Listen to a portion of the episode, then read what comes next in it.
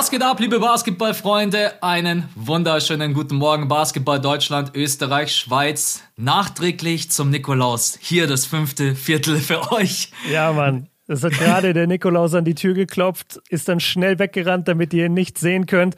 Und jetzt liegen da ein paar Mandarinen, ein Schoko-Ost, na, ein Schoko-Osterhase, ein Schoko-Weihnachtsmann und die neue Folge ist bei euch im Spotify-Postfach. So sieht's aus. Und heute einmal mit den Wochen-Awards. Ich habe das übrigens umbenannt, nachdem du mich letzte Woche kritisiert hast mit mhm. Throwback. Ja, ich, ja aber ich habe nicht verstanden, wieso Throwback. Ja, ja, ja, keine Ahnung. Einfach, einfach weil ich Bock hatte. Und heute die Mavs in der Analyse. Wir wollen einmal ein bisschen über das Team von ja, Luca sprechen, was gerade nicht so funktioniert. Wie macht sich Jason Kidd als neuer Head Coach? Wie machen sie die, sich die Neuverpflichtungen? Was funktioniert da nicht? Kann man mit diesem 11-11 gerade zufrieden sein? Man muss sagen, die Mavs hatten jetzt drei, vier Tage Pause. Jetzt, wenn der Podcast für euch droppt, haben sie gerade gegen die Nets gespielt und wir wollen heute einmal drauf blicken. Bevor wir allerdings reinstarten, es ist wieder ein bisschen eskaliert mit den Patronen. Wir freuen uns natürlich darüber. Wir haben auch gerade gesagt, wahrscheinlich jetzt natürlich auch einige Patronen.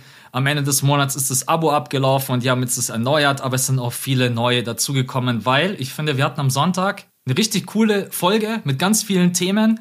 Äh, LeBron, jetzt das erste Mal, dass ich LeBron James Jr. sagen wollte. Bronny mhm. James mit dabei, äh, Dennis Schröder mit dabei, die Trailblazers mit dabei, ohne dass wir da wussten, dass es da jetzt eventuell eventuell was passiert. Wir wissen mhm. es noch nicht. Suns ähm, Warriors hatten wir drin. Die Analyse genau. haben wir gesagt, da hatten wir uns ja stark darauf fokussiert.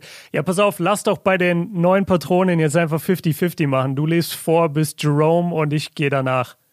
Okay, warte, wo ist der? Ah ja, ich habe ihn, okay. Ja, also, also, vielen Dank an den genau. Max, Pascal, Simon, Kidos, Louis, Damir, Kai, Lukas, Roman, Labid, ich hoffe, ich spreche das richtig aus, Andy, dann Hoodie Mello, was geht Jawohl. ab? Noah, Marv, Kai, Luca, Jana und Jerome. Yes, und weiterer Dank geht an Ferdinand, Max, Philipp, Miklas, maybe Niklas, weiß ich nicht, Galliano, Lukas, Bene, Schnupferich, Jonas, Laurenz, Yves, Oscar, Max, Patrick und Daniel. Danke an euch alle, dass ihr supportet. Äh, wenn ihr auch supporten wollt und Zusatzcontent haben wollt, wie jede Woche eine extra Folge, extra Videos, manchmal auch ein Stream zusammen. Wenn ihr all das äh, cool findet und das, was für euch ist, schaut in die Infobox. Da findet ihr den Link patreon.com slash das fünfte Viertel. Da kann man ab drei Dollar den Podcast supporten. Wir danken jedem, der das tut. Aber jeder, der das nicht tut, ist äh, auch nicht schlimm, weil diese Folge hier am Mittwoch bleibt immer vor free, immer um 5 Uhr morgens. Und Max, ich habe etwas für dich vorbereitet. Ja, ich bin gespannt. Fünf Rapid-Fragen. Genau, den Fünfer zwischendurch. Wir hatten nie so wirklich einen Namen jetzt dafür gefunden, aber ich sage jetzt einfach der Fünfer zwischendurch. Und es sind fünf Fragen an dich, die ich dir jetzt mhm. einfach vor den ganzen Kategorien einfach mal stelle, weil ich gerne wüsste, was du davon denkst. Sind ein paar sind ein bisschen witzig gemeint, ein paar sind eher ernster. Also, erste Frage. Glaubst du, Stephen Curry wäre lieber bei Nike?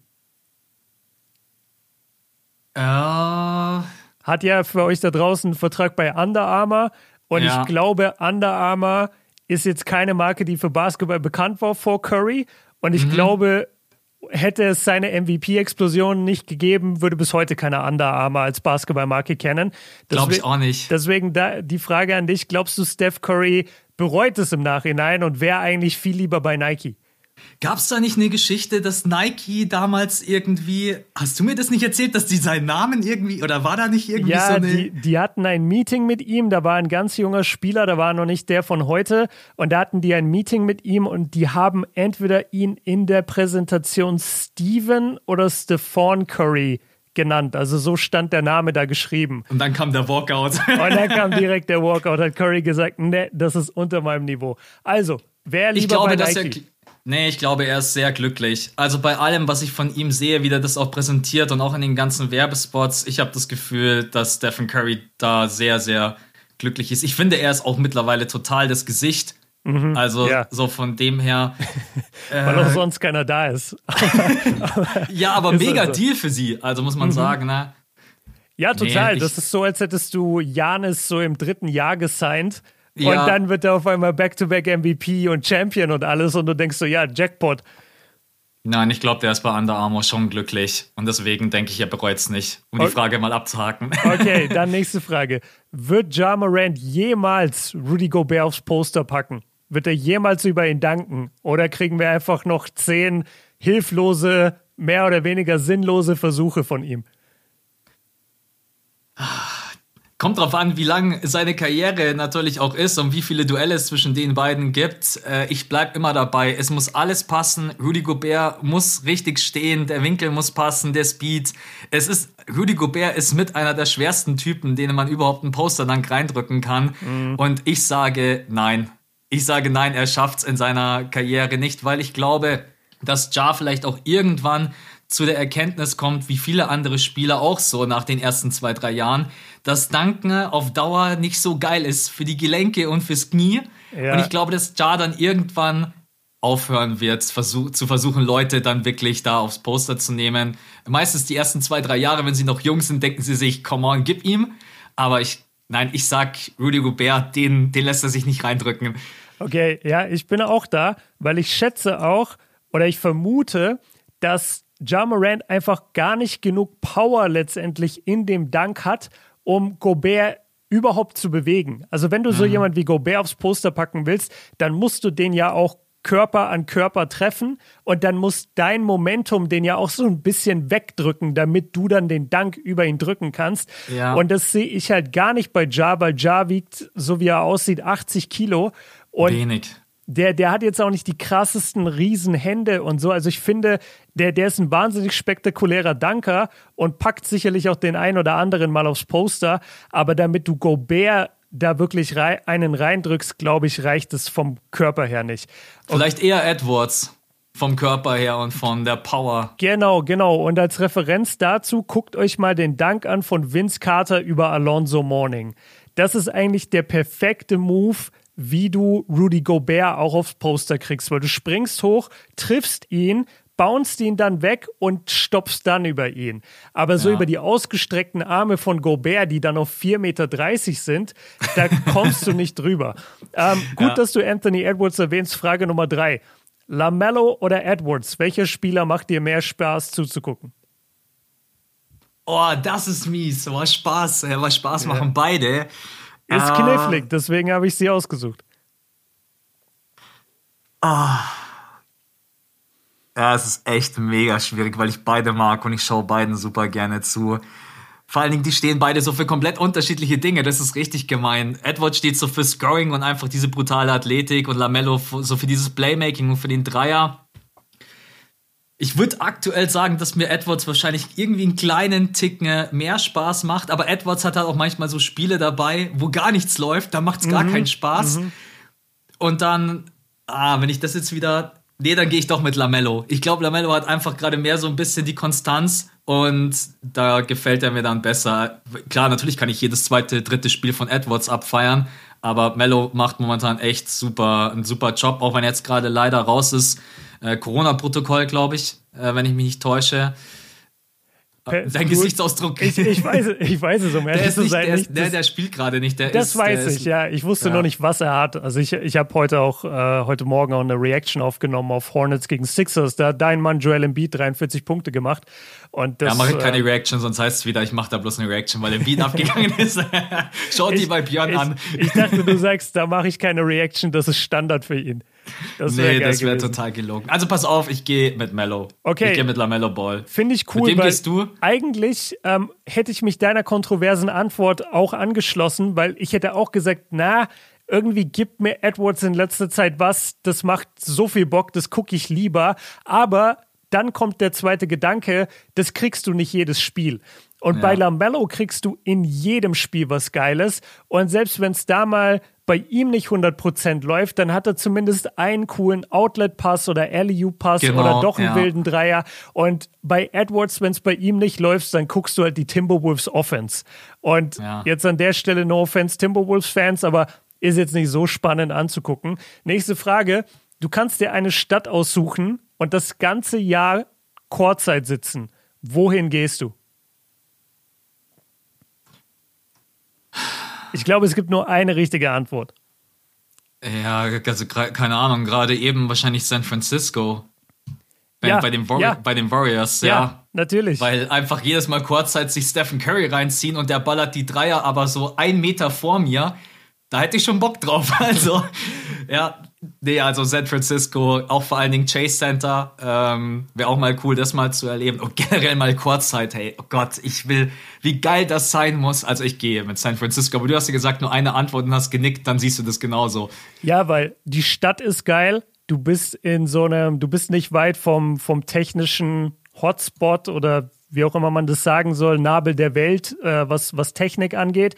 Ähm, du bist nicht weit weg von LA, du bist aber nicht in LA und das mhm. ist sehr positiv, weil LA ist eigentlich gar nicht so eine schöne Stadt. San Francisco ist dafür wunderschön, du hast richtig viel Kultur auch dort und du hast halt das nagelneue Chase Center und du hast die Warriors auf Titelkurs mit dem MVP. Also ich glaube, geiler geht's nicht. Yes. genau, bald mit Clay. Und es kommen ja alle Teams mindestens einmal. Das heißt, du ja, siehst ja trotzdem ja. jeden. Also meiner Meinung nach äh, Chase Center perfekt. Okay, letzte Frage, die, die muss ich ein bisschen bauen. Pass auf. Okay, stell, bau. Stell dir, stell dir den Dank vor von Vince Carter bei den Olympischen Spielen über ja. Frederick Weiss. Ja. Okay sag, ich glaube, wir können uns alle darauf einigen, das ist so der heftigste Dank aller Zeiten eigentlich. Auf jeden Fall, ohne Diskussion. Okay, so, jetzt die Frage. Würdest du lieber, du, du würdest Profi-Basketball spielen, würdest du jetzt lieber in deiner Karriere einmal auf der falschen Seite von so einem Poster sein, also sprich Frederick Weiss mhm. sein oder noch schlimmer, irgendjemand dankt dir noch härter ins Gesicht oder in Game 7 der Finals einen 1 gegen 0 Layup zu Hause verlegen. Was würdest, was hättest du lieber ja, in mir deiner den Dank Vita? in die Fresse. das, ist geil, das, ist ein geiles Soundbit. drück mir den Ball in die Fresse. Ja, ohne Scheiß. Äh, nee, dann nehme ich lieber den Poster Dank in mein Gesicht. Ja. Weil das, klar, natürlich, aber ich finde gar nicht, dass die Leute so äh, schlecht über Frederick Rice sprechen. Ne? Er stand halt einfach auf der falschen Seite, aber es ist jetzt nicht irgendwie so, dass die Leute da so mega auf ihm rumhacken. Das war einfach eine Monsterleistung von Winsanity. Und in dem Moment, wo so ein Poster-Dank passiert, spricht man dann schon über den Spieler, der auf der anderen Seite steht, aber meistens nach fünf oder zehn Jahren erinnert, mich, erinnert man sich dann eher an den, der den Poster-Dank gemacht hat. Und dann stehe ich mhm. lieber bei so einem Monster-Ding auf der auf der anderen Seite, als dass ich dann den Layup verkack. Ja, ich habe mir auch gedacht, eigentlich ist es, sind die Gegensätze zu weit auseinander, weil 1 gegen 0 Layup in Game 7, der das Spiel gewinnen würde, wenn du den verlegst, da kannst du halt eigentlich wie Ben Simmons einfach nicht mehr dich in der Stadt zeigen. Ja, dann ist dann muss ich auswandern. Ja. Ey, apropos Ben Simmons, das ist jetzt keine Frage mehr, wir sind durch mit den Fragen. Ähm, ich hätte übrigens auch den, den, äh, das Poster gewählt, aber eben ja. weil es zu krass ist, die Diskrepanz. Aber jetzt mal ganz ehrlich, ne, Ben Simmons gerade, der ist ja schon in Philadelphia. Was glaubst du, was der den ganzen Tag macht? Also behandelt der das gerade wie einen Lockdown? Hängt der den ganzen Tag zu Hause? Hat der, hat der ein Haus mit Garten? Weil du, du wirst, stell dir mal vor, der hat einfach nur so eine Wohnung in so einem Hochhaus. Da wirst du ja mit der Zeit voll depressiv. Auf der anderen Seite kannst du als Ben Simmons jetzt, glaube ich, auch nicht unbehelligt gerade durch die Stadt laufen oder mal in ein Restaurant gehen in Philadelphia. Da spuckt ja. ja der Koch ins Essen.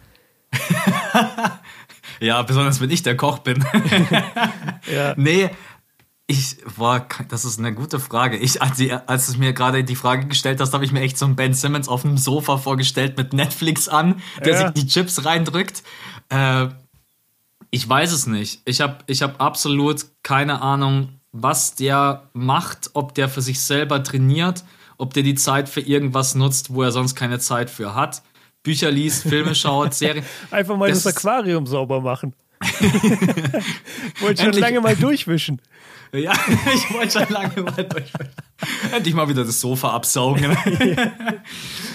äh, nee, man muss auch mal ausmisten. Das kommt mir richtig gelegen jetzt. Ja.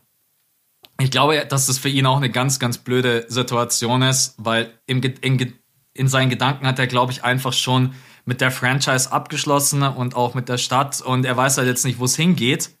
Und deswegen äh, ich glaube auch, dass das für ihn gerade eine unschöne Zeit ist, wo er aber natürlich auch selber mitverantwortlich ist.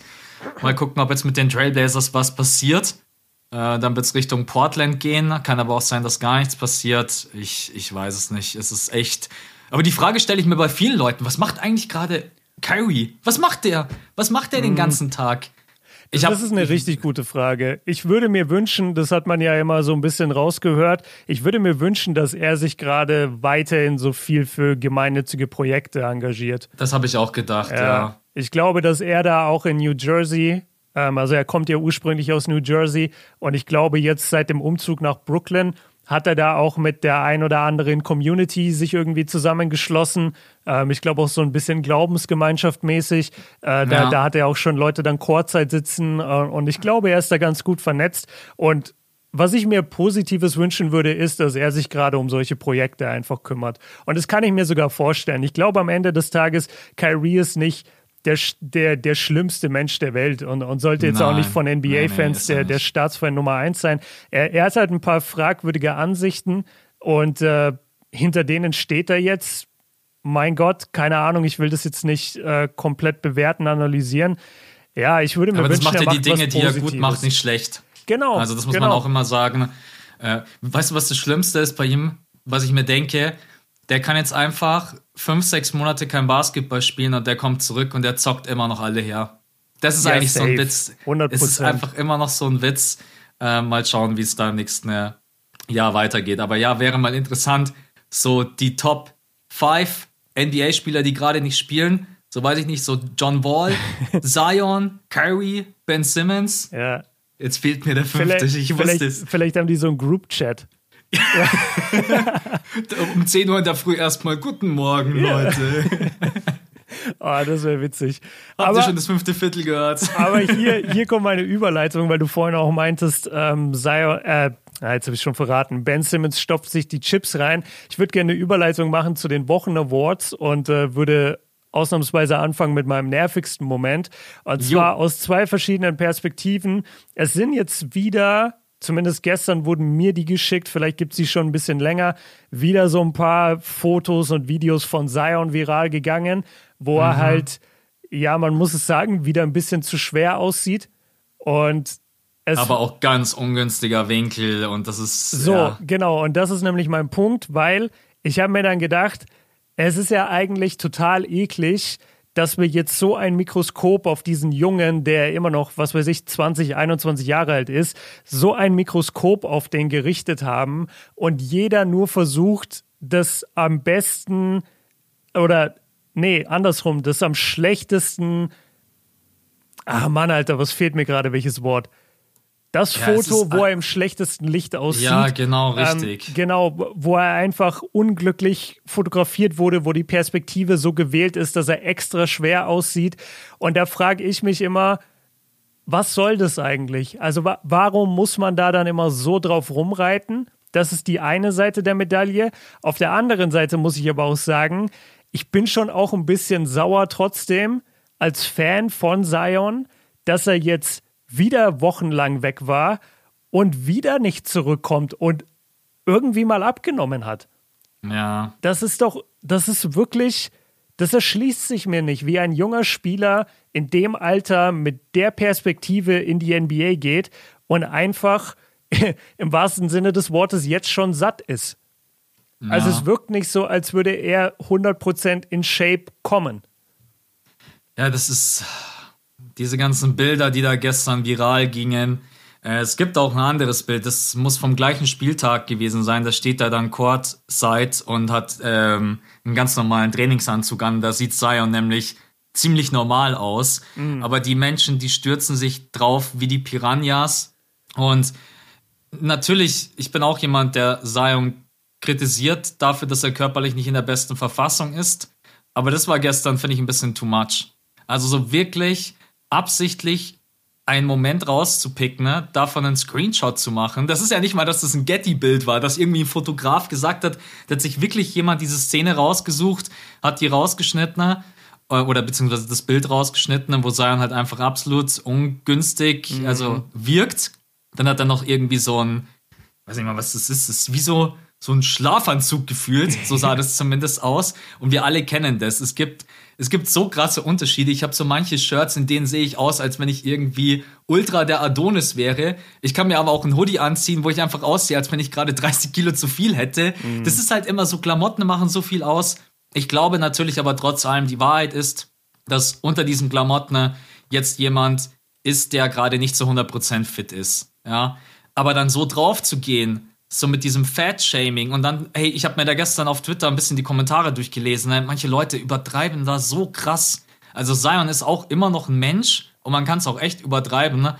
Und sprechen wir darüber, wie er aussieht, wenn er das erste Mal wieder spielt.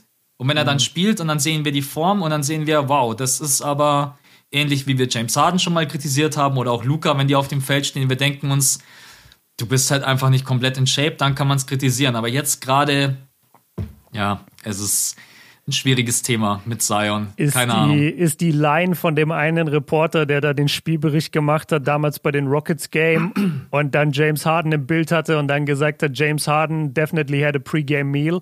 Ist das eigentlich die geilste NBA-Line ever?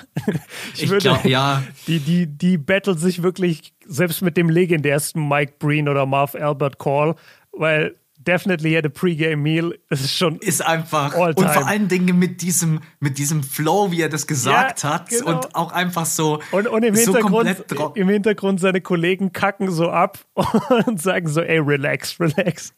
Ja, das ist, ja, ja all-time. Äh, da muss man echt sagen, all-time great call. Also das, äh, ja. die, die Eier muss man auch erstmal haben, das so auszusprechen.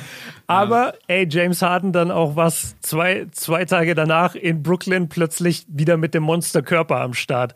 Also da, ja. da hat man ja wirklich vermutet, er hat ja am Ende irgendwie einen Fettsuit getragen. Aber ich finde es gut, dass du das am Ende jetzt noch gesagt hast. Das, das nimmt manchmal Formen an, wo es einfach, wo es einfach nicht mehr dafür steht.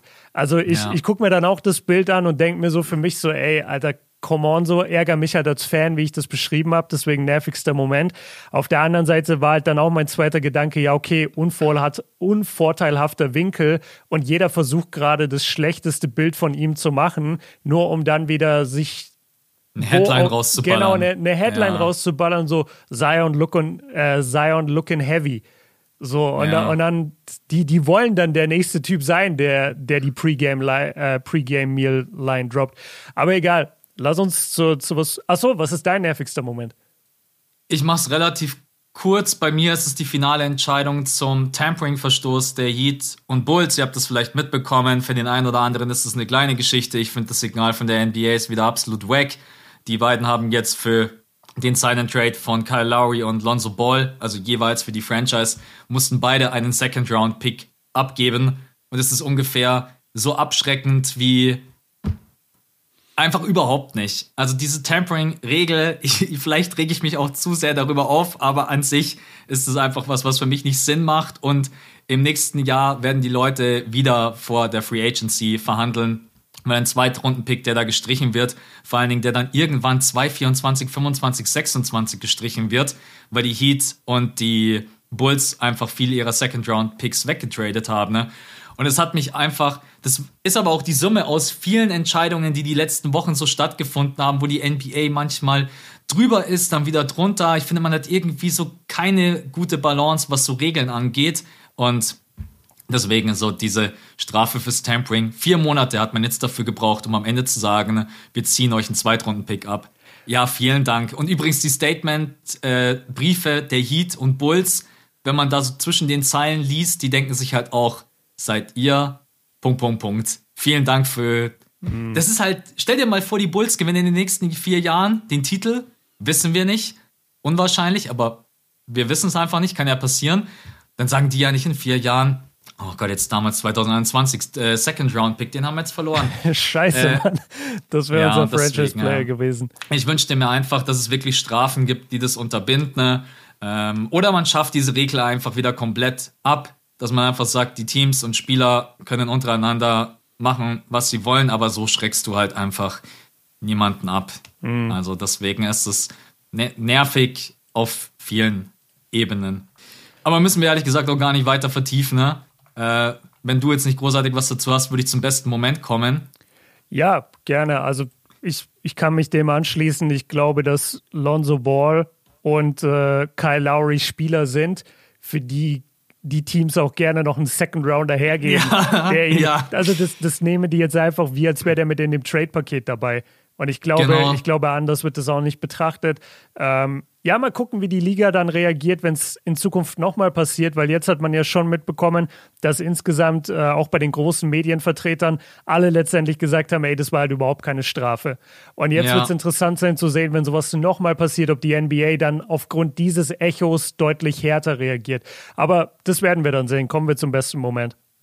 Da habe ich dich ja ein bisschen angesteckt am Wochenende und ich wusste es selber nicht, weil ich habe mir dieses Jazz Celtics Game in den Highlights reingezogen, mhm. weil ich gesehen habe, dass Dennis ganz gut gespielt hat und dann werde ich plötzlich von Highlights überschwemmt, die mich komplett gekillt haben. Ne?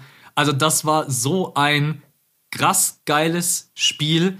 Die Jazz haben ungefähr gefühlt jeden Dreier getroffen. Mike Conley, ich habe den Boxscore davor nicht gewusst. Am Ende schaue ich rein, sehe ich sieben von sieben. Mhm. Das weiß man bei den Highlights ja immer nicht. Kann ja auch sein, dass da zehn Dreier rausgeschnitten sind. Und er hat dann am Ende sieben von 17 getroffen. Ne? Ja. Aber das war so ein intensives Spiel, so ein Schlagabtausch. Ich habe keine Ahnung, wie oft es da einen Führungswechsel gab, gefühlt 100 Mal. Und es hat einfach super viel Spaß gemacht zuzusehen. Also war ein absolut geiles Spiel. Donovan Mitchell am Ende dann auch mit diesem Stepback-Dreier. Äh, und dann war echt, ja, war ein absolut geiles Spiel. Man muss aber sagen, die Jazz aktuell ein bisschen eh ein Garant für so geile Spiele. Auch am Sonntag. Ich gerade sagen, ja, gegen die Cavs. auch gegen die Cavs. Oh, Cavs, ganz viel Liebe für alle Cavs-Fans da draußen. Ne? Ich finde das momentan richtig geil. Äh, Evan Mobley dann am Ende noch mit dem Block, äh, Rudy Gobert mit dem, Monster keine Ahnung, halben, genau, Monster Dank. Und ja, also die Jazz aktuell haben sich auf die Fahne geschrieben, hey, ihr denkt immer, wir sind die langweiligste Franchise, dann geben wir euch mal ein paar geile Spiele. Deswegen war ein bester Moment, war so ein bisschen. Man kann auch das Ganze unter dem Punkt Jazz-Wochenende Jazz gegen Celtics und Jazz gegen Cavs. Es waren zwei echt geile Spiele. Voll, schließe ich mich an. Ähm, du hast alles gesagt. Und für mich war es auch ein Game, was wir aber schon besprochen haben, deswegen mache ich es ganz kurz. Und zwar war es die Rache der Warriors. Ich ja, fand das so Samstag, nice. Ja. Ähm, für alle Dienstag war das Spiel das erste Suns gegen die äh, Suns gegen die Warriors. Da haben die Suns die Warriors ziemlich äh, auseinandergenommen, muss man sagen. Steph Curry mit einer der schlechtesten Performances seiner Karriere. Die Defense stand wie eine Eins bei den Suns. Und obwohl sich Devin Booker im zweiten Viertel verletzt hat, hat man trotzdem noch die Warriors dann geschlagen. Und jetzt gab es halt das Rematch und das hat so Bock gemacht, das zu sehen, wie die Warriors jetzt quasi gegen dieses Narrativ kämpfen, von wegen, ey, die Suns sind das beste Team der NBA.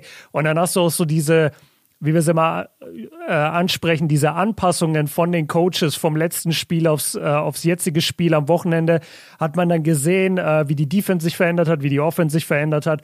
Insgesamt ja. haben dann die Warriors gewonnen, haben eine 18 Spiele-Siegesserie von den Suns beendet. War auch irgendwo abzusehen, die Suns ohne Devin Booker und hatten in der Nacht davor äh, sowieso ein Spiel. Die Warriors waren eher ausgeruht. Aber auf das Spiel hatte ich mich krass gefreut und es hat nicht enttäuscht, obwohl es am Ende ein Blowout war und die Warriors das Ding sicher gewonnen haben. Aber es hat trotzdem mega Bock gemacht. Trotzdem Franchise-Rekord für die Suns. Also so einen langen mhm. Winning Streak gab es noch nie.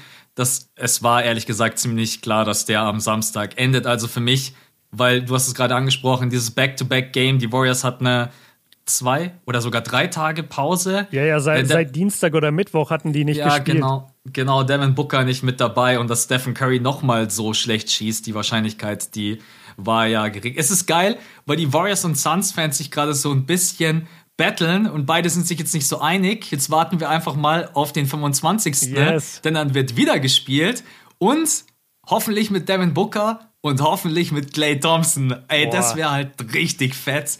Dann glaube ich, hätte das Spiel eventuell sogar die Chance, vielleicht an dem Christmas Day die besten Einschaltquoten zu haben, weil das ist dann schon mega sick. Also Chris Paul, Devin Booker, Stephen Curry, Clay Thompson. Ist aber halt die Frage, ob. Ich, ich glaube, am Ende reicht es trotzdem nicht. Die Leute sehen. Was sind denn die anderen nochmal? Äh, ich weiß es, um ehrlich zu sein, nicht. Ich weiß nur, dass die Suns äh, niemand aus der normalen Bevölkerung vor dem Fernseher holen. Die Warriors, die, ja. Ja, die Warriors, ja. Also wenn es jetzt Warriors Lakers wäre oder so, dann glaube ich, wäre das Ding komplett Armageddon. Guck mal, was die Christmas Games sind. Ich schaue gerade nach. Ah oh Gott, jetzt kommt erstmal hier. Ah. Ich so. ja. dö, dö, dö, Wir stellen sie gleich durch. Warten Sie bitte noch einen Moment und dann kommt irgendwie so ein komischer Song. Ja, so, jetzt warte, ich hab's gleich. Und zwar spielen am Christmas Day die Lakers, die Knicks gegen die Hawks, die Bucks gegen die Celtics, die Suns gegen die Warriors, die Lakers gegen die Nets, die Jazz gegen die Mavs. Ja, dann weißt du, Lakers Nets hat die krassesten Einschaltquoten. Ja. Also. Aber für uns schön, Suns Warriors ist um 23 Uhr. Nice. Deutscher Zeit. Nice. Das ist natürlich. Und Knicks Hawks 18 Uhr.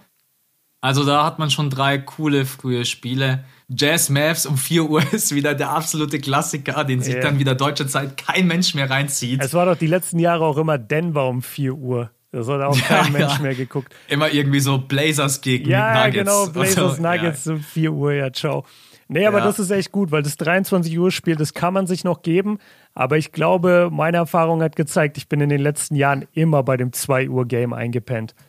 Deswegen bin ich da ganz froh. Und Nets Lakers zieht mich, um ehrlich zu sein, aufgrund der aktuellen Spielersituation äh, und Verletzungen und bla, zieht mich das nicht so sehr vor, die, vor den Fernseher wie Warriors gegen Suns. Aber okay. Ja, wir werden sehen, wenn Clay wieder da ist, ob du deine Meinung da noch änderst. Aber nee, also nein, beide Spiele nein, sind. Nein, ich, ich glaube, du hast mich falsch verstanden. Ich habe gesagt, Warriors und Suns zieht mich mehr vor den Fernseher. Ah, ich habe es echt, ja, yeah. ich habe es verkehrt drum verstanden. Ja, nee, nee. okay, dann. Und okay, Spieler. Nee, ich, ich habe noch einen besten Moment. Das ist jetzt, ah, ja, äh, das ist jetzt eine ganz kleine, ganz kleine sneaky Werbung von mir. Und zwar äh, wisst ihr ja schon, dann des Jahresplaners draußen, klar, muss ich nicht mehr erzählen. Aber es gibt eine Exclusive Collabo jetzt ähm, vom B Brothers Store. Das sind Ivan, der unter dem Namen Artist Bullshit in der Kunstszene bekannt ist, und Kiki Christian, äh, der wahrscheinlich der größte NBA Trading Card Sammler der Welt ist, Loki. Und die beiden haben zusammen einen Store aufgemacht in Langenfeld. Das liegt zwischen Köln und Düsseldorf. B Brothers Store heißt der, also B Brothers Store. Ist in der Hauptstraße 116 in Langenfeld und da gibt es 22 signierte dann des Jahresplaner von mir, von Kiki und von Ivan. Quasi jetzt exklusive mhm. Edition, limitiert auf 22. Ähm, nur solange der Vorrat reicht, nur im Store. Und ja, wer da gerade Bock drauf hat, kann sich den gerne holen. Und mich persönlich hat das ähm, super gefreut, war für mich ein Riesenmoment, weil, äh, ja, weil das einfach große Namen in der Szene sind. Und dann hatten die zufällig auch noch Siebes und Paul gestern im Laden und dann haben die so ein kleines Werbevideo zu viert gedreht. Und ich, hab, ich saß wirklich davor und hatte wieder so einen Moment von, ich kann nicht glauben, dass ich hier gerade bin. Also ich, ja. ich konnte das nicht glauben, dass ein Produkt, äh, das ich zusammen mit meiner Freundin hergestellt habe, dass das jetzt in einem Laden ist von Leuten, die ich krass respektiere und beworben wird von Paul Gude und Siebes, von denen ich einfach jahrelang Riesenfan war. Das, das hat echt was mit mir gemacht. Das war ein cooler Moment ähm, und deswegen wollte ich den hier noch erwähnen. Also Langenfeld, Hauptstraße 116, B Brothers Store. Äh, nur solange der Vorrat reicht, nur 22 Stück. Als ich das gestern gesehen habe mit dem 1 von 22, also ich habe den Jahresplan, habe ich natürlich sofort erkannt, habe ich mir gedacht, habt ihr es jetzt so gemacht, dass ihr 22 Jahresplaner dort quasi verkauft und es ist immer eine so eine Special-Karte drin, aber man weiß nicht, was für eine. Das war mein ah, erster Gedanke, als so. ich es gesehen habe. Ja, ja, ja weil ich mir so gedacht habe, okay, limitiert, Kombination mit Kartner. Dann habe ich deine Story weitergeschaut, dann ist natürlich relativ schnell klar geworden, dass ich nicht richtig liege. Mhm. Aber dann habe ich mir so gedacht, ah, okay, eventuell hat Kiki gesagt, komm, ich gönn mal allen und plünder mal meinen mein Schrank, wo die geilen Karten. Aber dann hat er wahrscheinlich gesagt, nee, doch nicht. Ja, also ich glaube, die geilen Karten, die kann er da nicht reinlegen. Aber das ist vielleicht, ich, ich frage ihn später mal, ob man da noch was machen kann. Aber wenn jetzt schon welche verkauft wurden, dann wäre es jetzt ja, quasi, dann wär's jetzt quasi unfair, noch Karten rauszuhauen. Ähm, ich frage ihn mal. Vielleicht können wir was reinlegen, vielleicht nicht. Und an dieser Stelle ganz liebe Grüße an Paul. Absolut geiles Projekt, King of Cologne. Ja, Mann. Äh, ja. Vorgestern die erste Folge, Viertelfinale erschienen. Checkt es gerne auf seinem Kanal ab. Eins gegen eins im Basketballatelier. Ich hab's mir sofort reingezogen ne? Und absolut geil. Du warst ja sogar vor Ort. Richtig ja. geil in der Insta-Story hast du gesagt, ja, schaut mal da unter der Treppe, da sitze ich. ja. Aber jetzt scheiß drauf, lass den Jungs zugucken. Ähm, ja, auf jeden Fall. Also was Paul auch macht und generell, ich glaube, alle, alle, ist richtig schön. Ich habe gerade so ein richtiges Grinsen, wenn ich darüber nachdenke. Jeder trägt seinen Teil so mit dazu bei, mhm. auf unterschiedliche Art und Weise. Und Jetzt habe ich den Faden verloren. Ja, als Spieler der Woche. Nein, nein, da, Oder willst nein, du noch was da, sagen? Dann nehme ich ihn noch auf. Äh, King of Cologne, wirklich sehr geiles Projekt. Äh, du hast schon richtig gesehen. Ich war in der Halle. Ich habe das ganze Tournament, also das ganze Turnier gesehen. Und Wie lange hat das gedauert? Kurze Frage. Mal Interesse so. Es wurde ja an einem Abend abgedreht. Ich meine so vier Stunden.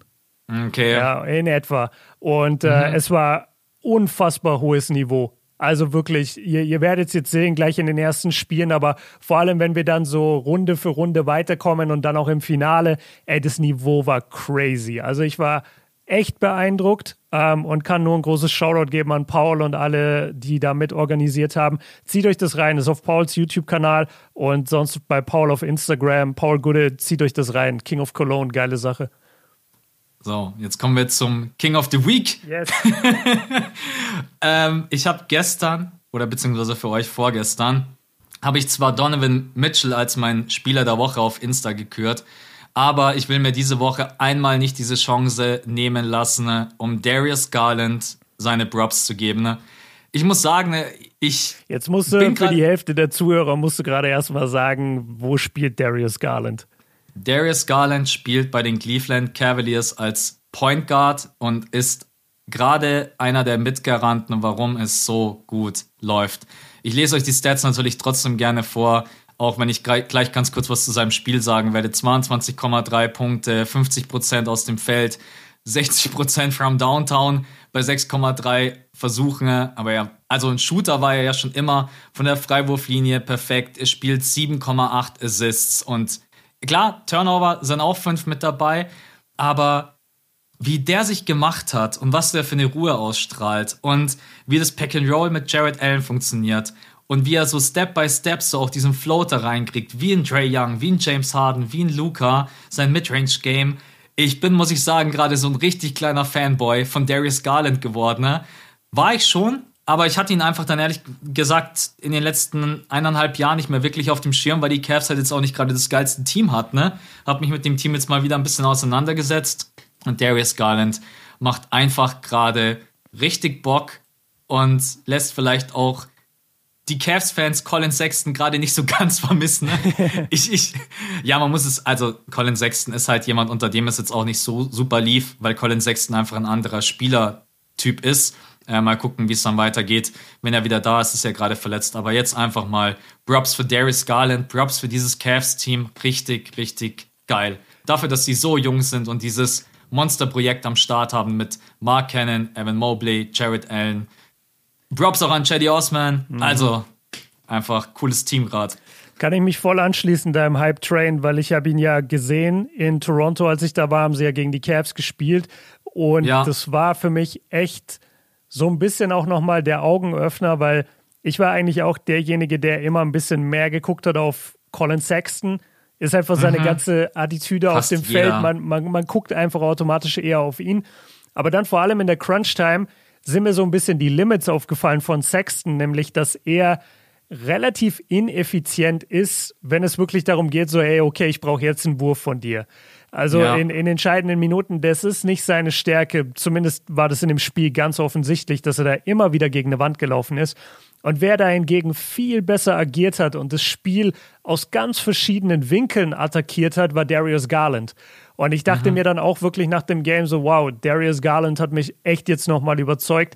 Ähm, deswegen finde ich es cool, dass du ihn hier mit reingenommen hast. Wen hast du? Spieler der Woche bei dir? Oder ist der gleiche? Nee, nee, nee.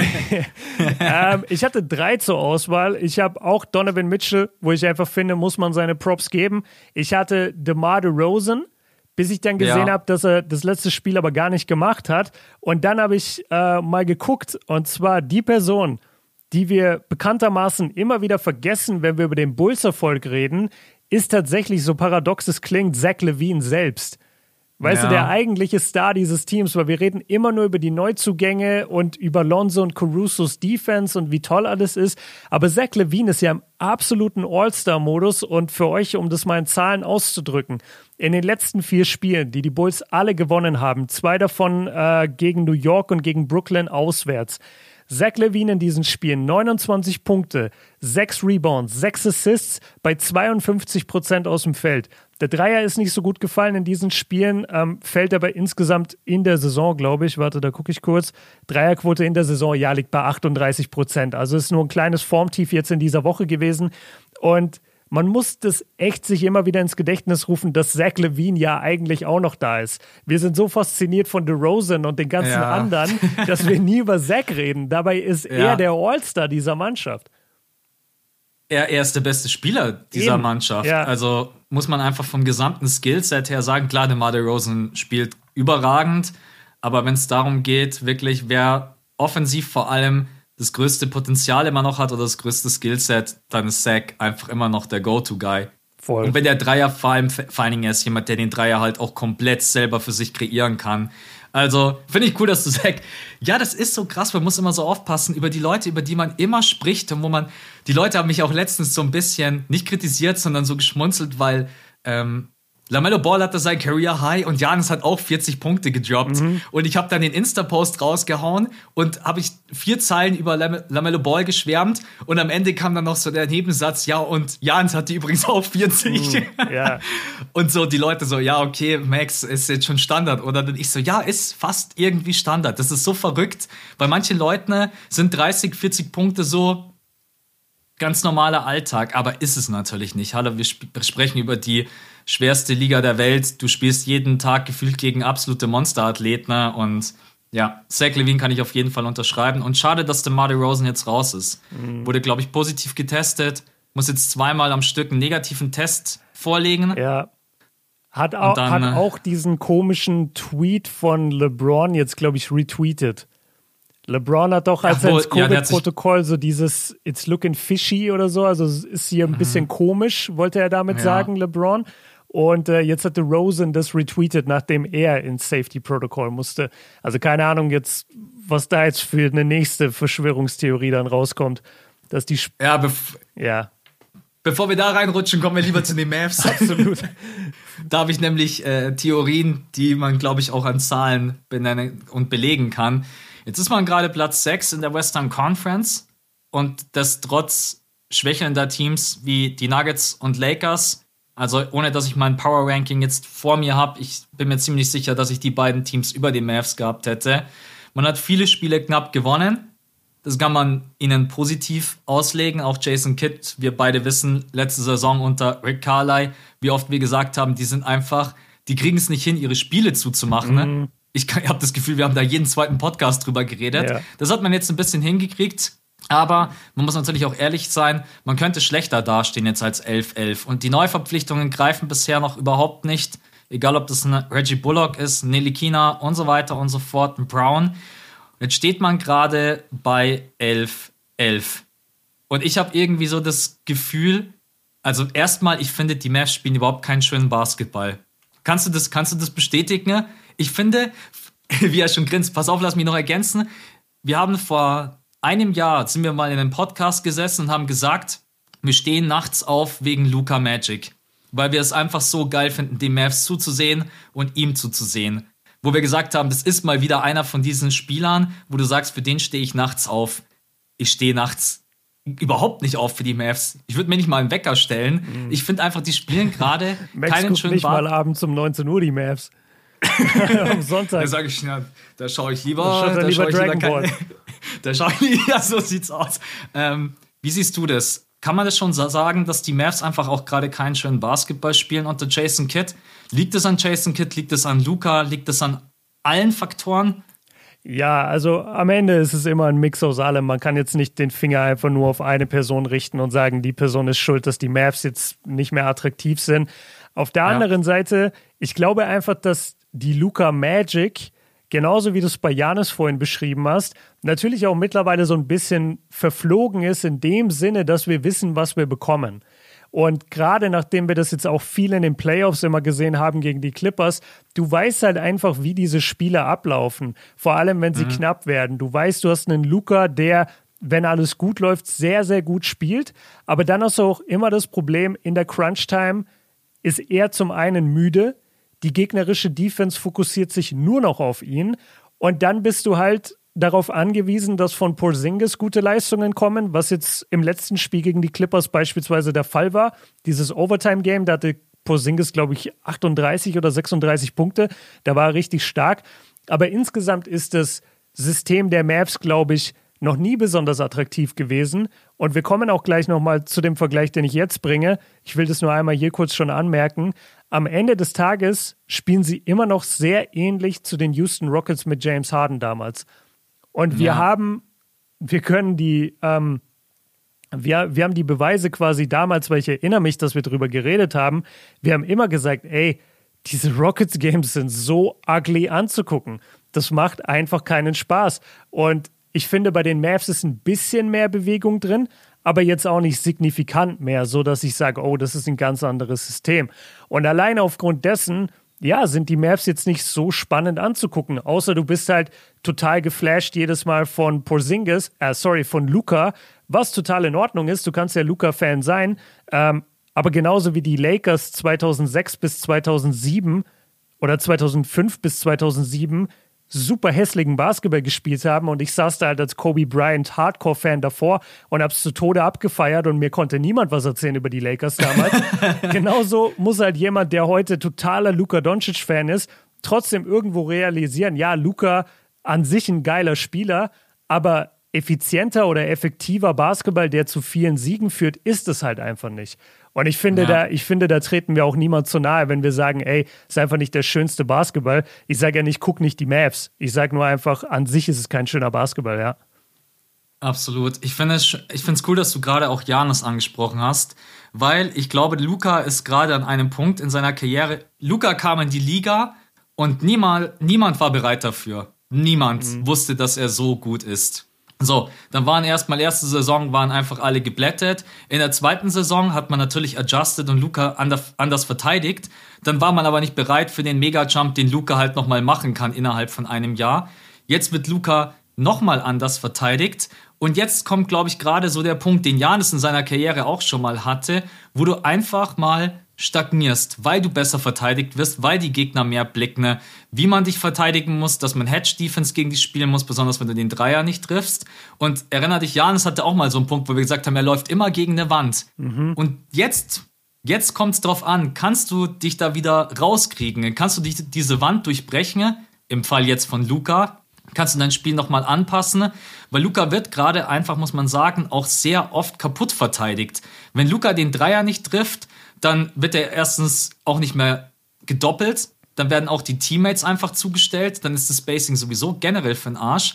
Und wenn Luca dann nicht zu seinem Spiel findet und aus der Mitteldistanz seinen Floater nicht trifft und auch nicht so zum Korb durch, äh, durchkommt, da bin ich jetzt mal gespannt, ob Luca nochmal diese, weil ich finde, Luca stagniert gerade so ein bisschen und das klingt so total mies, weil Luca immer noch super spielt. Ja, also Luca mhm. ist immer noch der beste Mann auf dem Feld aber er ist nicht dieser Luca Magic, den wir kennen, weil er trifft. Na, ich, ich, so. ich, will, ich will nur einwerfen, du, du hast genau die richtige Beobachtung.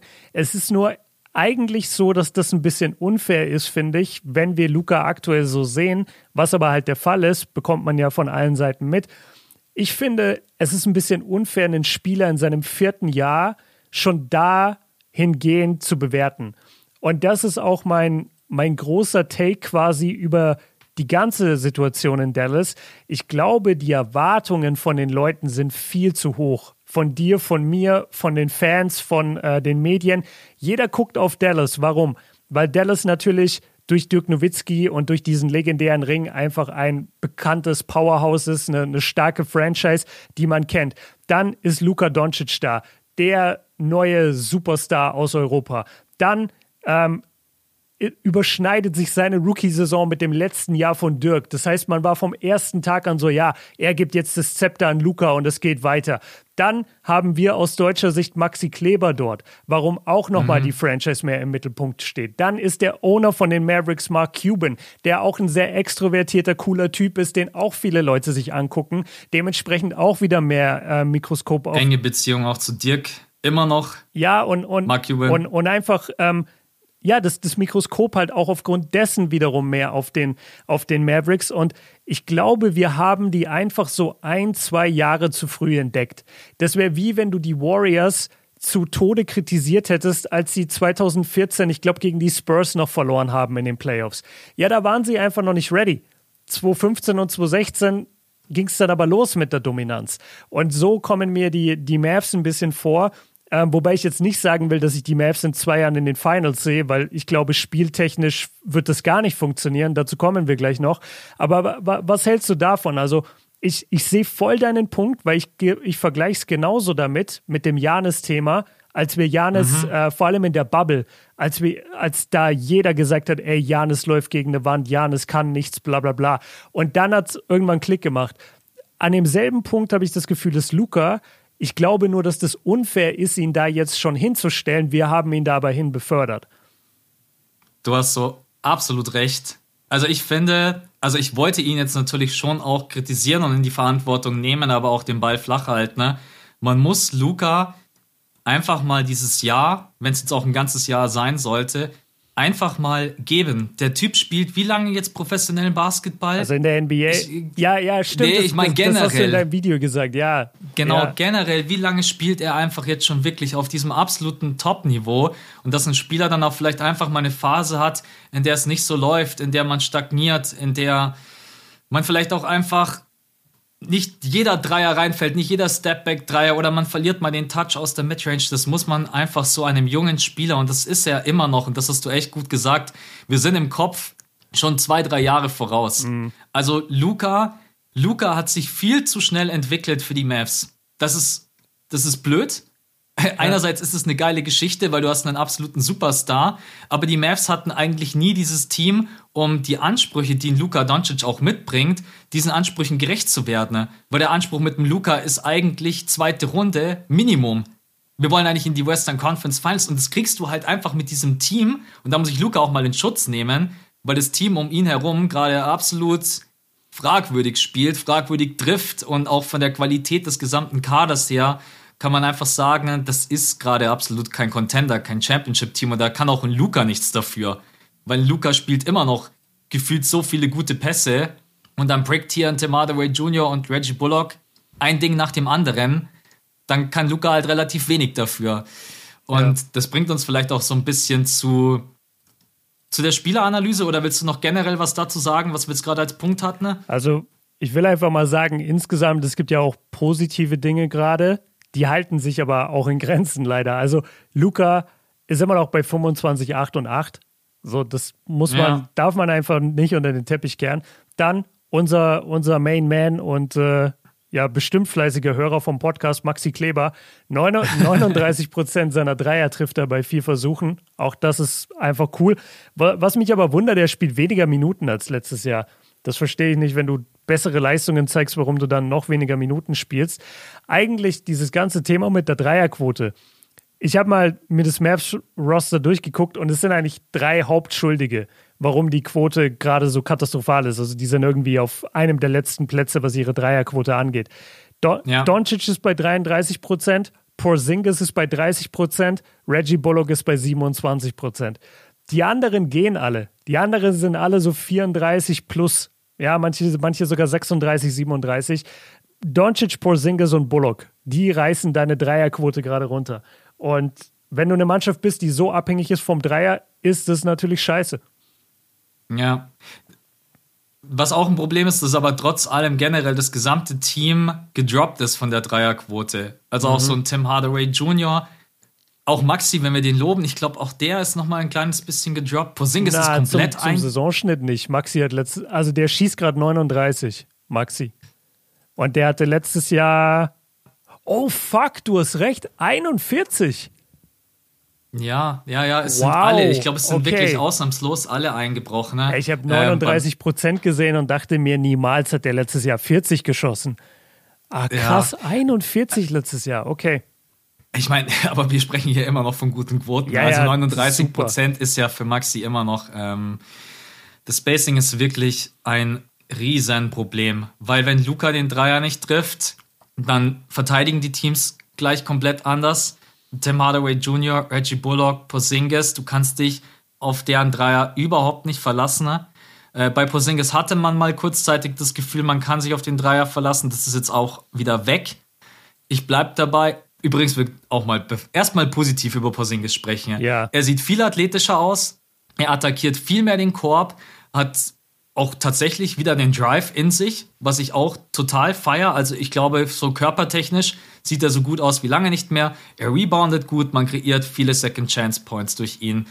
Es gibt eigentlich, es gibt wenig zu kritisieren, außer dass er immer noch zu viele Touches im Post bekommt. Und diese Dreier. Da kann mich einfach keiner überzeugen. Wenn Porzingis mit 18 Sekunden auf der Uhr direkt einen Dreier zimmert, mhm. kriegt einen Pass von Luca und er denkt, das ist jetzt ein geiler Moment von der Birne bei 18 Sekunden den Dreier zu nehmen. Ey, da kannst du mich echt nachts um zwei wecken und ich bin auf 180. Das regt mich so auf und ich verstehe, ich verstehe nicht, warum er das selber auch nicht sieht, dass man dann einfach viele Possessions herschenkt, man viel Zeit herschenkt, man dem Team den Rhythmus nimmt. Auch ein großes Problem. Man schafft diese Saison viel zu selten in den Rhythmus reinzukommen und auch mal Runs zu starten. Ne? Mhm. Ja, und dann kommt halt, ich meine, wenn Luca den Dreier trifft, hat man komplett ein anderes Spiel. Ja, aber das ist halt, du hast so recht, das, es kommt mir vor, als wenn wir über die Rockets 2016 sprechen. So. Ohne Sch Ja, per perfekte Überleitung, da wollte ich jetzt nämlich nochmal hin. Das Ganze ist ja, und jetzt kommt ein schlechter Wortwitz, das Ganze ist ja keine Raketenwissenschaft. Wir haben es ja schon gesehen bei den Rockets damals. Das System bricht zum einen sofort ein, wenn der Dreier nicht mehr fällt. Und das System hat nie 100% funktioniert. Die Rockets waren immer close gegen die Warriors, also was heißt immer, aber in ein, zwei Serien waren sie nah dran, die Warriors zu schlagen. Es hat aber trotzdem ja. nie gereicht. Und der Grund ist einfach, du bist viel zu abhängig von dem Dreier, dadurch kann man dich einfach ausrechnen. Und die Rockets hatten deutlich bessere Verteidiger als die Mavs. Und deswegen sprechen wir bei den Mavs auch nicht davon, dass die jetzt im Conference-Finale die Suns oder Warriors challengen, sondern wir sprechen weiterhin darüber, dass sie in der ersten Runde spielen. Weil ja. es, du hast hier nicht die Eric Gordons und Trevor Arizas und PJ Tuckers in der Zeit, wo sie alle noch wirklich mobil waren, sondern du hast halt einfach wie du es gesagt hast, Alter, du, du hast halt Maxi, okay, und dann hast du Tim Hardaway Jr., dann hast du Porzingis, der ist kein Verteidiger, dann hast du Reggie Bullock. Das sind ja nicht Leute von dem Kaliber, über die wir gerade gesprochen haben in der, gesprochen haben in der Defense. Und ich glaube wirklich, darüber kann man es ähm, am Ende runterbrechen und da kommt auch wieder dein Punkt zu tragen. Wir sind zu früh. Wir sind ein, zwei Jahre zu früh. Dieses Mavs-Team ist noch nicht ausgereift. Ich weiß auch nicht, ob die mit Jason Kidd als Coach ähm, wirklich nach vorne kommen, weil, na, weiß ich nicht. Ich, ich glaube einfach nicht dran. Also, du liest auch gerade das Buch über Janis. Bist du schon bei, dem, mhm. bei den Kapiteln über Jason Kidd? Nee, bin ich noch nicht. Okay, dann, sobald du da bist, wirst du wissen, was ich meine. Okay, wenn, interessant. Wenn, oh, jetzt muss ich gleich weiterlesen. Leute, wir müssen leider abmoderieren. wenn, wenn der auch nur ein, zwei solche Aktionen in dem Dallas Locker Room bringt, wie er sie damals bei den Bucks gebracht hat, dann hat der aber sowas von Luca und Porzingis verloren. Also bin ich mir, ja. bin ich mir sicher. Ähm, aber auch nochmal zu dem, zu dem Positiven. Schau mal bei Porzingis. Ich finde es gut, dass du das sagst mit dem Drive zum Korb. Das hat mich ja sowas von positiv überrascht. Ich habe mir dieses Spiel gegen die Clippers jetzt angeguckt vor ein paar Tagen und da gab es eine Situation in der Overtime. Da wurde Luca Nee, ich, ich wollte gerade sagen, Luca wurde gedoppelt, aber wurde er gar nicht. Er war relativ weit außen, wurde nicht gedoppelt, sondern hat dann einfach den Ball abgegeben, weil Tim Hardaway, glaube ich, in die, in die Zone gegangen ist. Tim Hardaway hatte dann den Ball am High Post, wusste überhaupt nicht, was er machen soll und hat dann, und, und du dachtest eigentlich, ja toll, jetzt ist die Possession im Arsch, aber auf einmal, ohne dass ich damit gerechnet habe, cuttet Porzingis einfach über die Birne zum Korb lässt sich den Ball geben, macht so einen halben Euro-Step und dankt das Ding gegen die Clippers. Ja. Und dann dachte ich mir, ja, Alter, wo war der denn die letzten Jahre? Wenn, wenn du mir den Spiel aufs Feld stellst mit Luca, dann kann das ganze Ding funktionieren. Also auch über die Jahre, ne, wenn du Stück für Stück das be bessere Spielermaterial um die beiden stellst. Das hat mich richtig positiv gestimmt. Aber man muss sagen, jetzt ist er, glaube ich, wieder verletzt. Am Ende des Tages, der Typ bleibt ein 2,21 Meter Mann und wir haben noch keinen 2,20 Meter plus Typen gesehen in der NBA, der über lange Phasen irgendwas gerissen hat. Geht einfach nicht. Das ist das größte Problem. Ist, ja. ist leider so. Und er ist sicherlich der mobilste Seven-Foot-Free-Guy, den ich jemals gesehen habe. Aber es reicht trotzdem noch nicht. Er ist halt immer wieder nach so zehn Spielen kommt immer wieder irgendwas, dass er verletzt ist. Das ist halt, das bringt ja auch ihn aus dem Rhythmus und dem Team aus dem Rhythmus. Äh, aber ich finde es auf jeden Fall super, dass man ihn jetzt versucht, auch mal wieder anders einzusetzen. Also die Kritik, die war ja auch im Sommer von ihm ziemlich laut von Porzingis, dass Rick Carla ihn da einfach auch ein bisschen ignoriert hat. Mhm. Und ich, ich finde, er kriegt jetzt ziemlich oft den Ball in die Hand, viele Touches, vielleicht sogar zu viele. Aber auf Dauer ist halt die Frage, wie fit ist Porzingis, kann er eine ganze Saison durchspielen. Vor allen Dingen kann er mal eine ganze Postseason durchspielen. Darum geht es ja eigentlich. Die Mavs kommen schon irgendwie in die Playoffs. Aber kann ein Porzingis mal wirklich von der ersten Runde bis zu, keine Ahnung, Western Conference Finals, kann er da einfach mal fit bleiben? Und da glaube ich halt einfach nicht dran. Und das ist halt. Und dann hast du noch viele andere Faktoren, die gerade nicht, weil du auch gerade über die Defense gesprochen hast. Du hast Reggie Bullock geholt als 3D-Guy. Der trifft mhm. gerade kein Scheunentor. 40, unter 40 Prozent aus dem Feld, unter 30 Prozent von draußen. Und seine Defense ist gerade auch einfach gar nicht vergleichbar mit der Defense, die er bei den Knicks gespielt hat. Denn Tim Hardaway Jr. spielt gerade auch nicht gerade wie ein 75 Millionen Dollar Mann. Mhm. Also es ist aber man wusste, wenn man auf Tim Hardaway Jr. setzt, ist es ein Risiko. Dann frage ich mich immer noch, gibt es noch einen Trade mit Dragic? Warum haben die Mavs im Sommer nicht sich um Dennis bemüht? Ich, ich verstehe es nicht. Ich glaube, Dennis braucht zu viel den Ball. Und Dennis ist Offball nicht stark genug. Also der hat halt bei den Lakers null gezeigt, dass er Offball gut spielen kann. Und sobald du Luka Doncic im Team hast, spielst du nur noch Offball. Das ist halt so schwierig. Das Thema hatten wir damals auch bei den Houston Rockets. Du, vielleicht sind solche Spieler wie James Harden und Luca auch mit die, die am schwierig, schwierigsten zu coachen sind, weil du eigentlich dein System immer ihnen anpassen musst. Du kannst nicht sagen, ich will mal anders spielen. Dass du sagst, ich hole mir jetzt einen Dennis Schröder mit rein, genau das, was du gerade gesagt hast. Mhm. Luca braucht immer den Ball, am besten vier Shooter um ihn herum. Also die Frage an dich, sind solche Leute einfach wie Harden, Wobei Harden jetzt bei den Nets ja auch anders spielt. Aber die Frage ist, liegt es daran, dass er jetzt einfach auch gerade nicht zu 100% fit ist oder weil er keinen Bock mehr hat, jeden Abend einfach 30 plus Punkte zu droppen oder weil er jetzt plötzlich einfach ein Monster mit Kevin Durant neben sich hat. Ich, vielleicht, ich vielleicht braucht Luca auch so ein Beast neben sich, so ein, keine Ahnung, der so das gleiche Standing hat, aber wie willst du den kriegen? Ich hätte gerade deine Formulierung sogar ein bisschen drastischer verwendet und zwar hätte ich gesagt, so Leute, wie Luca und Harden. Ich meine, man muss ja erstmal ganz klar sagen, dass Luca natürlich sein Spiel sehr nach James Harden ausgerichtet hat. Also James Harden war das Vorbild von Luca in dem Sinne. Ich würde fast sagen, die sind dazu verdammt, in diesem System zu spielen, weil Luca Offball kann ich mir überhaupt nicht vorstellen.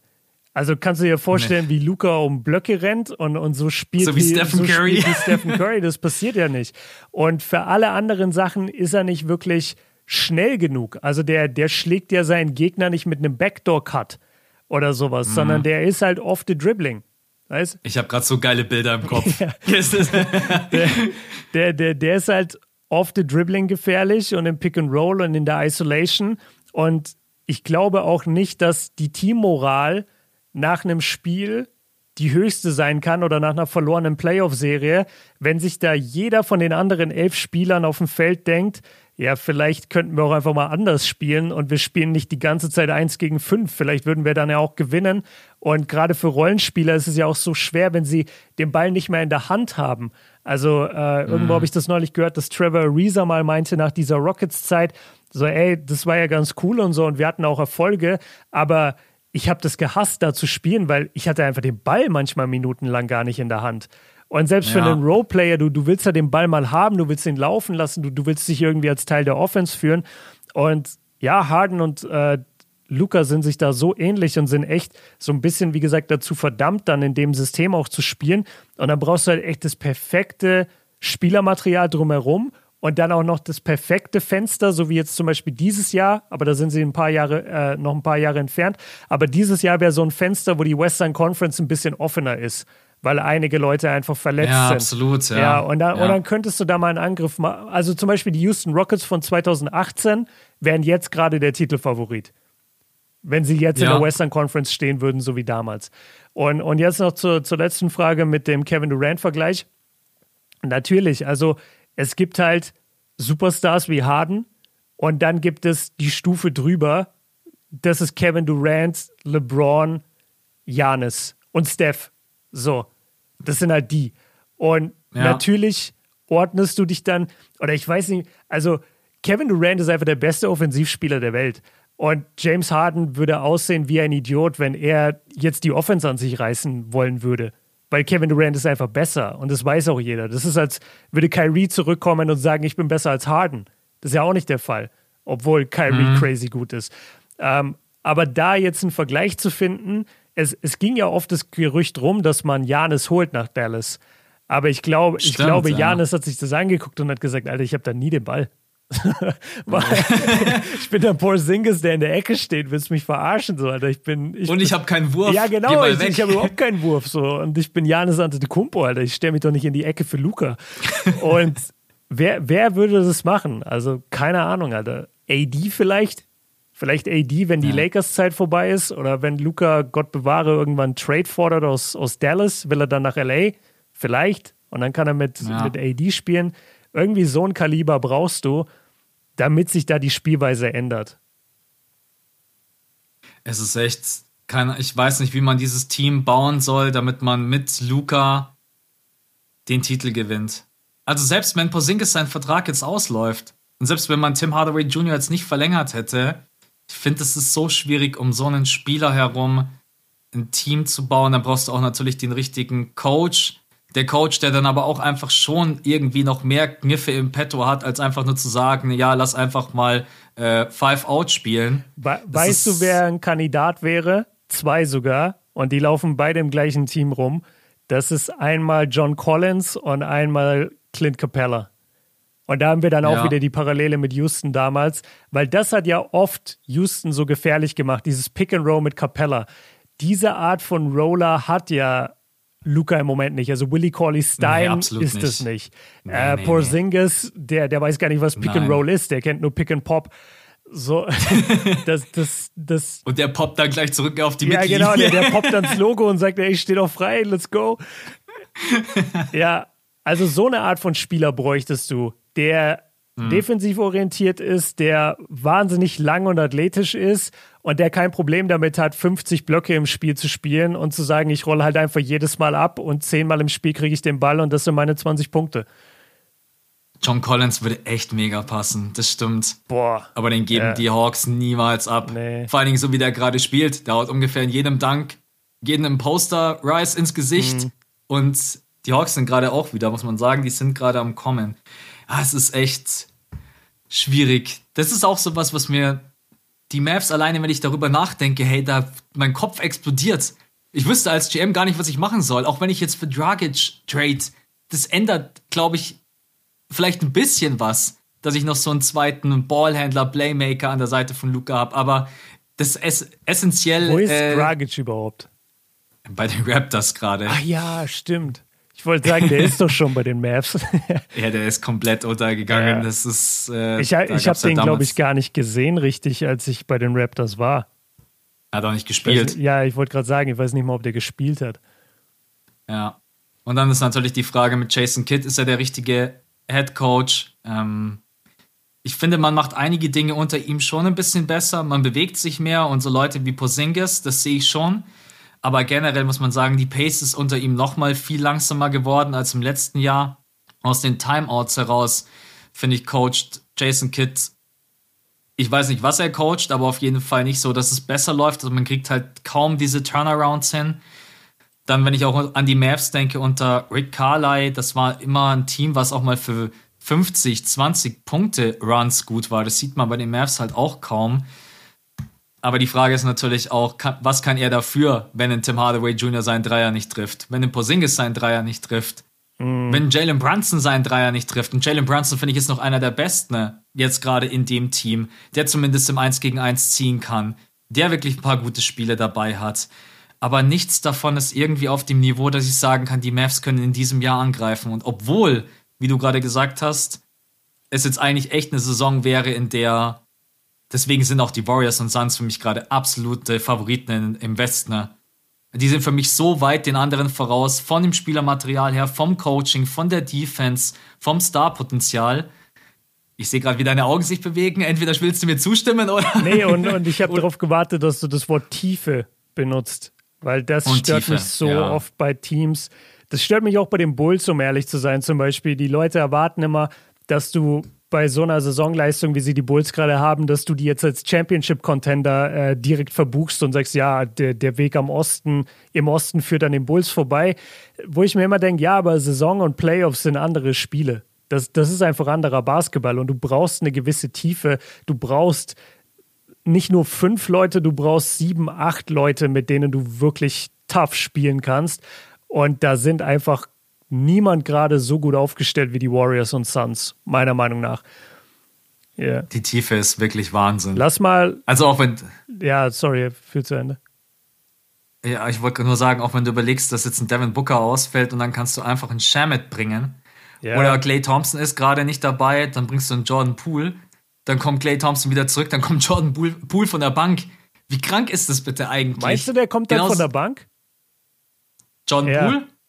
Ja, so, also denk schon. Außer Steve Kerr sagt, er spielt mit Draymond auf der 5 und nimmt Kevon Looney raus und spielt dann mit Wiggins auf der 4. Ah, dass er dann sagt, er ja, spielt ja, dann stimmt. Steph ja, Clay oder Steph Pool Clay. Aber. Vielleicht kommt ja auch also einfach ich, Steph von der Bank. Ja, absolut. Könnte, könnte man auch mal, mal probieren. Wird das Six-Man of the Year und MVP. Stell dir mal vor, Steph einfach die ganze Zeit jedes Mal gegen die Benchplayer. Er macht einfach jedes Mal in fünf Minuten macht er einfach äh, 18 Punkte, ja. schnell sechs Dreier reingeschweißt. So, so Jordan Clarkson auf Steroiden. Und, das habe ich mir Williams übrigens auch. Auf Steroiden. Das habe ich mir übrigens auch, als ich mir gestern King of Cologne von äh, Paul reingezogen habe, das Turnier, mhm. habe ich mir gedacht, stell dir mal vor, da wäre jetzt Steph. Der wird einfach jedes Mal vom eigenen Korb direkt den Logo-Dreier nehmen Ey, und du würdest gar kein Land sehen. Ich, ich will jetzt überhaupt nicht die Erwartungen zu hoch schüren, ne? Aber ein Typ, aber es gibt so aber einen. ein Typ in diesem Teilnehmerfeld, glaub mir, wenn du, oh, wenn du Mann, das okay. siehst, dann denkst du dir, okay, jetzt weiß ich, was Björn gemeint hat. Mehr verrate ich nicht, aber okay, ein Typ, okay, nice. ein Typ in diesem ja. Feld, watch out. Ja. Okay, abschließende Frage, und das ist auch was ganz Simples und Banales, könnt ihr auch überlegen. Jetzt ist ein Saisonviertel gespielt. Die Mavs haben jetzt 22 Spiele hinter sich. Was glaubst du, wo sie am Ende der Saison landen? Ne? Alter, ich weiß es Ich sag nicht. genau dort, wo sie jetzt stehen. An der 6? Ja. Ich glaube nicht, dass sie einen Heimvorteil schaffen, aber ich glaube 5, 6, sie umgehen gerade so das Play-In. Aber, ähm, aber höher glaube ich, also ich bleibe bei 5, 6, so irgendwas in dieser Range, weil die Mavs, wenn die mal ihren Dreier wieder treffen, dann ist es auch wieder komplett ein anderes Team. Das darf man halt immer nicht vergessen. Dann ballern die plötzlich wieder zehn Teams am Stück weg. Ja. Aber ich vertraue da gerade nicht so wirklich drauf und deswegen sage ich, sie verlieren auch noch viele Spiele. Es wird aber auch sicher mal einen Run geben, deswegen ich sag sechs. Okay, also gerade sind in der Top 6 die Warriors, die Suns, die Jazz, Grizzlies, Clippers und Mavs. Ich würde jetzt nur bei den Grizzlies erwarten, dass sie noch droppen. Das heißt, sein, sie könnten ja. auch an die 5 gehen, die Mavs. Also ich muss sagen, ich bin auch echt nicht zuversichtlich, dass die Mavs jetzt diese Form halten und diese ganzen e-, engen, knappen Spiele jetzt jedes Mal gewinnen. Aber sagen wir mal, sie halten so eher ihr, ihren Kurs. Dann hast du hinter ihnen aktuell noch die Lakers, die Nuggets und die Timberwolves. Glaubst du, keiner von denen schafft es vor die Mavs?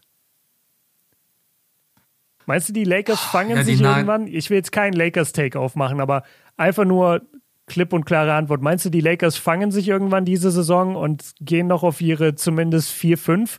Oder sagst du, nee, das wird voll die Struggle-Saison und die finishen das Ding an der 7 oder 8 oder tiefer? Also, wenn ich jetzt gerade schätzen müsste, dann würde ich sagen, dass die Grizzlies vielleicht dann doch nochmal runterfallen. Auch wenn ich mich da gerade sehr zurückhalte. Ja, aber die weil ich habe gesagt, so nach dem weil ich gesagt habe, nach dem Ausfall von Ja Morant, ich glaube, jetzt wird es richtig schwierig und ich glaube, das hat jeder gesagt und plötzlich gewinnen die einfach alles. Unter äh, ich anderem sagen, mit 73 Punkten gegen OKC. Ja, das war das ist völlig absurd. Oh, ohne Ja Morant, Alter. Das kannst du echt niemandem erzählen. Also ich habe das Gefühl, dass die Lakers noch mal einen Run in sich haben und die Mavs vielleicht noch catchen, dass die Grizzlies vielleicht wieder runterfallen. Die Nuggets mit den ganzen Verletzungssorgen und selbst mit Jokic tue ich mir ganz schwer, das einzuschätzen, dass die es dann direkt in die Playoffs schaffen. Deswegen sage ich ja, egal wie ich es drehe und wende, ich sag, die Mavs bleiben auf der 6, werden von den Lakers vielleicht noch eingeholt. Wobei die Lakers manchmal auch so katastrophalen Basketball spielen, das ist so. Aber da spielt halt immer noch LeBron James, Westbrook und AD. Also die werden ja irgendwann mal, denke ich, einen Stretch haben, wo sie einfach auch mal sechs, sieben, acht Spiele am Stück gewinnen. Ähm, deswegen, ich bleibe dabei. Mavs auf sechs. Okay. Ich sieben wäre ja schon Play-In, oder? Sieben ist schon Play-In, ja. Ich stell dir mal vor, die Lakers müssen ins Play-In gegen die Timberwolves oder gegen die Nuggets oder so. Ja, das also ist Nuggets dann aber mit Jamal Murray, wenn er wieder da ist. Ich, ich sehe das, seh das gar nicht als unwahrscheinlich. Ich auch nicht. Nee, nee, gar nicht. Das war jetzt nicht so gemeint, dass das unwahrscheinlich ja. ist, ja. Nee, aber ich und dann plötzlich rasten Edwards und Towns und D'Angelo äh, aus und schießen die Lakers aus dem Play-In. Was glaubst du, was dann los ist, Mann? Ey, das wäre letztes Jetzt haben wir die Timberwolves-Fans wieder auf unserer Seite. Das wäre letztes Jahr schon fast passiert. Da hatten sie doch Play-In gegen die Warriors, oder? Die Lakers? Ja, ja, ja hatten sie, genau. ja. Ja, keine Ahnung. Also ich, ich finde es mega schwer, mich da jetzt äh, festzulegen. Gehen sie an dieses Jahr irgendwie. Okay, Björn geht einfach mit mir. Passt. Ja, ich, ich sag fünf bis sieben. Also irgendwas okay. fünf bis sieben, schätze ich. Ja. Ja. Okay. Jetzt hätte ich beinahe gesagt, schreibt uns eure Meinung in die Kommentare. Wir sind nicht auf YouTube. Ja. Deswegen ne, ähm, sind wir für heute durch. Einmal ja, waren wieder super viele Themen dabei, aber deswegen haben wir auch die Awards so gerne mit drinnen, weil dadurch sich einfach immer super viele Themen auftun, mhm. über die man normalerweise gar nicht sprechen würde. Und dann hören wir uns schon wieder nächste Woche. Wir beide müssen noch besprechen, über was wir dann quatschen. Genau. Überlegen wir. Äh, äh, Jazz. ich ich habe richtig Bock auf die Jazz. Lass mal über die Jazz reden. Können wir gerne machen. Ja. ja. Und über die Rockets, weil sie dann bei zwölf Siegen am Stück stehen. ja, die Rockets gehen von der schlechtesten Bilanz aller Zeiten zur besten Bilanz aller Zeiten. Die, wo, so wo stehen aus. die? Wie viele Niederlagen haben die? Ja, immer noch 16. 16 Niederlagen? Ja. Aber jetzt sechs Siege. Okay, 16 Niederlagen. Das heißt, die könnten jetzt noch, boah, jetzt richtig schnell Mathe-Skills auspacken. Die könnten 66 Siege einfahren, ne? Dann bist du bei 82. Ja. ja.